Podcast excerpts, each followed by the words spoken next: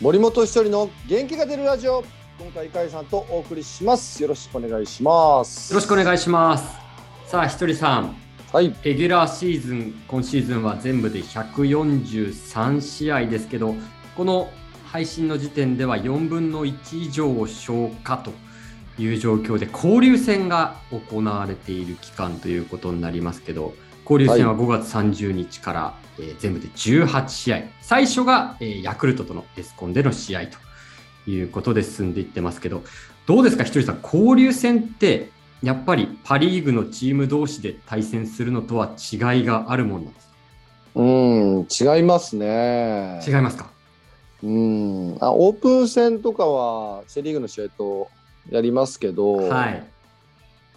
オープン戦って言ってもまあ練習試合なんでね、まあ、それがシーズンの戦い方になってきた時に、まあ、実際にこう交流戦の前に情報で入ってくるわけですよどのチームの誰が調子いいとかはい。どんな戦い方してるとか、うんピッチャーはこういうパターンだとか、なはいまあいろいろこう見てる中でそれをはい実際に対峙するわわけなんで。はい。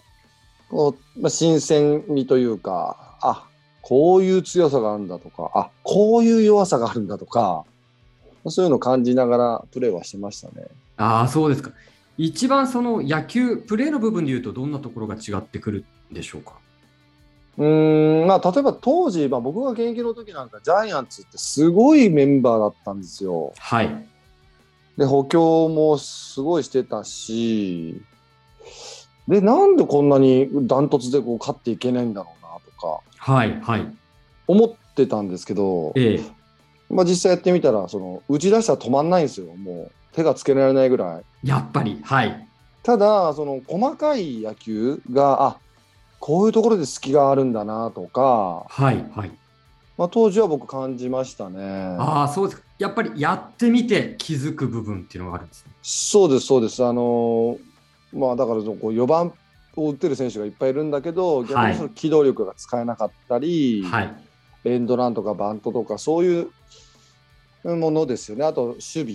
はい。守備もやっぱ目つぶって試合出さなきゃいけない選手が多分いると思うんですけどそのあたりとか、本当細かいところがあなるほどなーってそのチームカラーなんだなーって思いながらああ、そうですか。そうそうむしろファイターズは当時はあのまあそういうところで勝負うしなきゃいけないチームだったんで、はい。まあ、色が全く違うなーっていうのはすごい新鮮でしたね。ああ、そうですか。ひとりさん自身は、一プレイヤーとしては、交流戦得意、不得意とかってあったんですか、僕ね交流戦結構好きでしたね。あそうですか。はい。な、なんでかなって思うんですけど、はいまずね、僕が、まあ、ファイターズにいた時に交流戦やった時は、はい。まあとにかくね、パ・リーグのチームで球場が広がったんですよ。はい。そうですね。今はそう、はいラグーン、ホームランラグーンとかテラスとかって、はい前に出てきてて狭くなってるんですけど、当時はそういうのがないから、もうきっちりとフェンスの高い広い球場ばっかりだったんですけど、え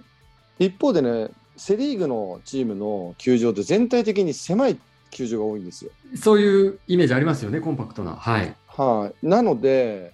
まあ、そこもなんかこう大きくどっしりと構えれるというかはい。なんだろうな俺にでもホームラン打てるそうだなみたいなああ、なるほど。入りそうだぞと。そうあとはどうかななんかパ・リーグのピッチャーほどはい。パワーピッチャーがいなかったんで。ああ、そうですか。うーんなんか勝手にこう警戒してくれるみたいなはい。イメ勝手なイメージですよがありましたね。ああ、そうですか。でも、球場も当然、ね、いつもと違う、いつもなれ、それほど多く試合をしていない球場で、ビジターではやるわけですけど、外野の守備とかは影響ないんですか外野の守備は特にまあやることは一緒で、まあ、狭いんではい。そこの辺の対策だけですね。パ・リーグでやるともう四方八方全部こうマークしなきゃいけないんだけど、はい。セ・リーグだともうすぐ後ろがフェンスなんで、はい。球場が多いんで、うん。まあ、イイメージを変えていくだけでなんですけど技術を変えるとかっていうのはないですけどはい。でもね多分ね僕ファイターズでやってた時にこう交流戦でねよく勢いつけてたんですよはい。そのイメージもあるんじゃないかな多分ね2007年はねはい。交流戦入る前ね5位か6位で入ってるはずなんですよはい。でね交流戦で14連勝して一気に乗っていったんですよねそんなシーズンでしたか。そうすませんそういうイメちょっージもあったんはだいと思う、あると思うんで、と今はい。まあ、交流戦にこう悪いイメージがあまりないというかああ、そうですか。球場の雰囲気なんかもね、なんかちょっと違うのかなとか、まあ、あの、本当にあれですけど、阪神、甲子園球場でやるのはやっぱりやりづらさとかあるんじゃないかとか、いろいろ思うんですけど、まあでもセ・リーグのファンの皆さんもこう新鮮な感じで声かけてくれるんですよ。ああ一人とかっていう感じで。ああ、そうですか。そうやですじがひどいそうわけじゃないですか。ですえやじもとあもうそれあります よ。もう甲子園とか行ったらもうフライ上がったら落とせーとかって言ってあこれが甲子園球場かとか思いながら あー洗礼を見たんですね。でもいいや俺ら3試合だからと思いながらね3試合耐えればっていう感じ。そうそう耐ええればっていう感あーあー、そうなんですでねも今シーズでもンまあはね じでまあ自チームもタイガースをもう応援するんだけど、はい。まあ、それ以外の時の雰囲気とかは、はい。まあ、なんかやれみたいな雰囲気とかなんかすごい新鮮な声かけでして ああ、そうですか。そういう声かけがもうあるんですね。うんああ、なるほど。印象に残ってることとかありますか交流戦、現役時代の中で。だから交流戦の時に10 11連敗したとかだからはいさっきも言いましたけど14連勝したとか、連勝まあ、そういうのはで、まあ、交流戦も優勝したんですよねその時はい。それを覚えてるしあと2005年に僕がやっとこう出始めたはこいの。きっかけにもなったんですけど、ちょうど交流戦が始まったのが2005シーズンですね。そうですで僕も出始めたのがその2005年の交流戦ぐらいからだったんですけど、はいその神宮球場で代打で行ってスリーラン打ってはい。おっしゃヒーローになると思ったら古田さんにホームラン打たれておお。はい。結局負けた試合があったんだけど、はい。あすあヒーローになりそびれたなって思ったのとか。はい。あいや思い返したらいっぱいありますけど、でまああ、ー印象に残ってるのは今出てきたのがそれでしたね。ああ、そうなんです、ね。代打でホームランでバックスクリーンの右にホームラン打てるなんてイメージもしてなかったんではい。うわ打てたと思ってでそれでホームランになってで神宮ってあの入ったか入んないか分かんないで跳ね返ってくるんですよボールがはい。はい。スタンド。はい。金網になってるんでね、はい。でそれ分からずに僕ずっと全力で走ってて三塁ベースぐらいまで来てコーチがホームランホームランって言ってえっあ、そこで気づいたんですか。そこぐらいからその話題になったんですよ。なんであんな速く走るんだと。ホームランなのにってことですね。そうそう。で、テレビ局でもなんか取り上げられてもら取り上げられてもらって、いや、はい実はっていうところで、そのね、後も、後か前にもあったんですよ。入ったか入んないかで、僕いつもギリギリに打つから、はい。それでまた全力で走ってたら、あの、じゃあ、ホームベース一周何秒なんだみた いな。